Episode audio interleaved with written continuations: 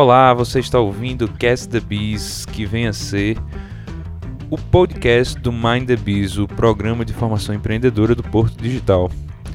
Eu e meu sócio Guilherme Gates somos Doravante, uma empresa que desenvolve podcasts.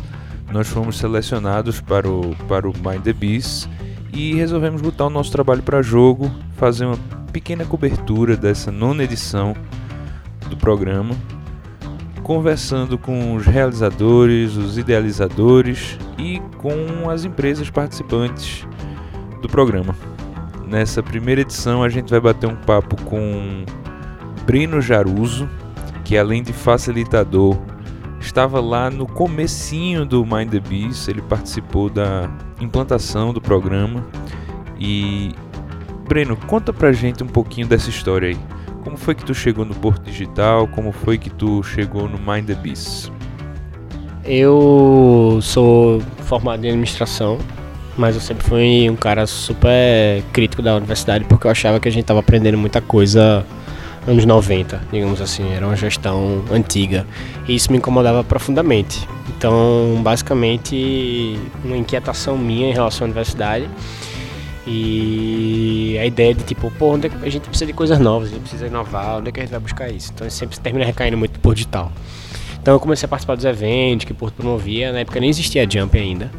Então era uma coisa bem mais incipiente. A Jump é tipo, seria o braço do empreendedorismo do Porto Digital, né? Todos os programas estão vinculados à Jump hoje. E isso na época nem existia. É, e aí eu tive aquela brilhante ideia de ter uma startup. Então eu juntei meus amigos e a gente era uma startup que não tinha um problema para resolver. A gente era pessoas que estavam tipo em busca de um negócio, que era bem comum, né? Acho que é muito comum ainda. E aí a gente meio que fez tudo errado. então, é, se tivesse um Beast naquela época seria ótimo, que a gente tentaria resolver alguma coisa, mas a gente criou um projeto chamado Cobogó, que a gente pegou esse pessoal que já estava começando a vender algumas coisas no Instagram e a gente queria fornecer os serviços, desenvolver esses softwares de tipo ajudar o cara na logística, ajudar o cara no estoque e tal. E foi massa porque a gente desenvolveu o produto, botou no mercado e ninguém quis. então a gente viu na verdade que as pessoas não queriam utilizar isso daí. Nós queríamos na verdade que a gente fizesse isso para elas. É, e aí a startup não deu certo. Mas eu estava sempre ali rodando pelo Porto e eu terminei conhecendo algumas pessoas. E aí apareceu uma oportunidade de estagiar, né, foi até como estagiário que eu entrei, né, no, no NGPD, né, no Núcleo de Gestão do Porto Digital. E era quando a aceleradora estava começando a engatinhar até. E aí foi acho que a primeira pessoa nova do time, original da, da Jump, lá na época. Ele foi lá, que era na época que ele ficava em Santa Mara e tal. Então eu entrei muito para dar o suporte ao pessoal nos programas. Tinha um programa de aceleração, tinha um programa de incubação e o MindDB estava começando. Ele ia começar a existir ainda. Então foi muito desse jeito, assim, terminei caindo no porto por essa vontade de empreender, por ter criado uma startup e começar a interagir no ecossistema. E quando eu vi essa oportunidade de estagiar, eu fiz, porra, eu tô afim pra caramba. Tanto é que eu tentei estagiar no porto umas três, quatro vezes, mas eu fui negado em todas. Então, persistam é sempre bom lembrar, The Biz é um programa de formação empreendedora do Porto Digital. César, Sebrae, que outros parceiros também já passaram pelo My The Biz, Breno?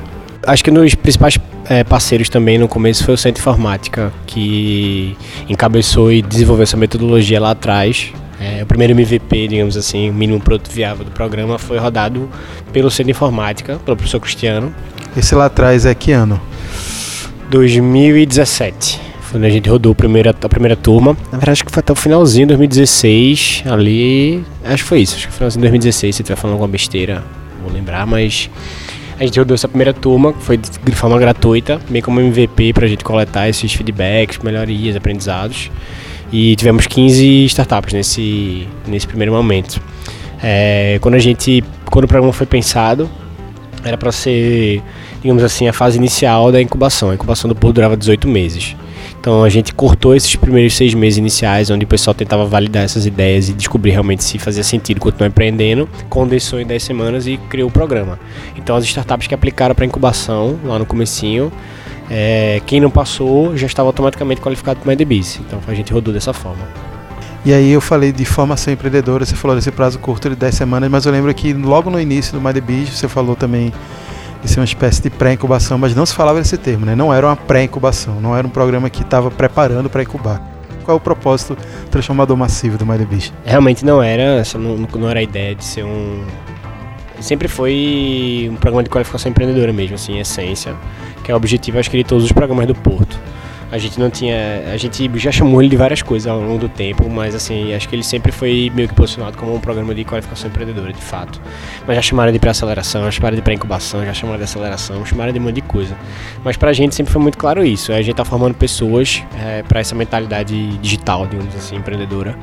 E a gente acha que esse objetivo foi alcançado hoje, né? Com um processo já de escala do programa, assim. Então é massa ver como ele tá hoje. Como é que tu avalia o impacto do MyDBs, inclusive para o cenário de startups aqui de Pernambuco?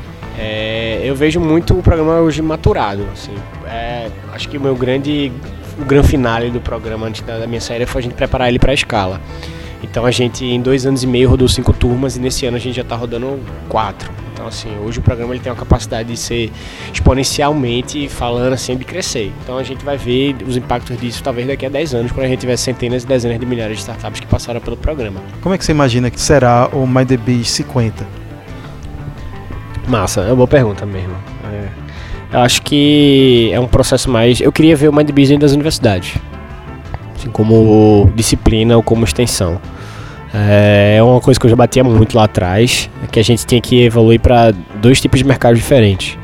Era o mercado das corporações e o mercado de universidade mesmo, como disciplina. Já, que a gente está criando negócio, a gente está validando isso, a gente sabe que essa metodologia funciona, por que, a gente não está dentro da sala de aula? Uma coisa que a gente vai pedir para todos os nossos entrevistados ao fim da conversa é uma recomendação. Pode ser um filme, pode ser um livro, pode ter a ver com Money ou pode ser uma série que tu achou do caralho e foda-se, vou falar. Eu até recomendo isso como Bíblia mesmo, não sei se alguém já recomendou isso, mas é o livro Startup Chuta de Eric Rice. Acho que é um. Pra quem quer imergir um pouquinho nesse ecossistema, acho que faz total sentido você ler. Acho que mudou bastante minha cabeça em relação a, a conteúdo. E escute os podcasts da Doravante. Massa, Breno, valeu pela participação. Além de Breno, a gente vai bater um papo aqui nesse primeiro episódio com Silas é, Silas é membro da Kinovista, uma das, das empresas que também foi selecionada para essa nona edição do Mind the Beast. Silas, sem muitas delongas, faz um pitch da Kinovista aí para os nossos ouvintes. Então, é, meu nome é Silas, o nome da minha startup é Kinovista e o que a gente faz basicamente é produzir conteúdos de acessibilidade para filmes que são distribuídos comercialmente nos cinemas. E a gente pega um filme faz a tradução dele para Libras, que é a língua brasileira de sinais, faz a audiodescrição desse filme e também a legenda descritiva. E aí a nossa startup está dividida basicamente em dois grandes braços, que o primeiro seria esse da produção de conteúdo e o segundo braço seria a produção de um protótipo, de um hardware, que é o que o público vai usar para ter acesso a esse conteúdo que a gente também vai produzir. E aí no mercado agora a gente tem duas marcas, é, elas têm alguns problemas de usabilidade, a gente já identificou isso, a gente está querendo criar uma terceira marca que vai resolver essas questões que eles têm, que está causando um problema para quem consome o conteúdo e para quem usa esse hardware, que é a solução que eles têm no mercado atualmente. O que é que você tem achado do Mind the Beast? O que é que você está achando do curso até agora? Estou achando muito bom. Algumas coisas são bem diferentes do que eu tinha imaginado, mas as dinâmicas apresentadas assim fazem a gente abrir o horizonte da solução que a gente está tentando criar e acaba sendo meio que a criação de um repertório para chegar nessas soluções assim. E aí vendo as outras turmas as outras empresas também participando desse, dessas dinâmicas a gente meio que abre o, uh, o próprio método de ter ideia e acaba se retroalimentando assim. Cada cada startup tem reflexos nas outras naturalmente. E aí acho que todo mundo o programa acaba funcionando para alavancar todas as empresas em conjunto, assim, de forma contínua e simultânea e bem orgânica também. Alguma empresa em particular te chamou a atenção, assim, te deixou curioso? Desde o início eu achei muito curioso essa ideia. De Luciano da Hydrocane, né? Plantio de cana, né? Fazer a plantação de cana com um sistema de hidroponia, né? um sistema alternativo. E aí eu achei muito curioso, eu acho que tem um potencial interessante, assim. Para fechar, a última pergunta é: qual das oficinas até agora é, mexeu mais contigo, com a Keynote? Qual foi mais inquietante, assim, o que foi que, que mais te, te marcou? Oficina de ideação com, com Léo. Que a gente trocou o tema das empresas e começou a pensar em ideias para as outras ideias, né, para as outras empresas.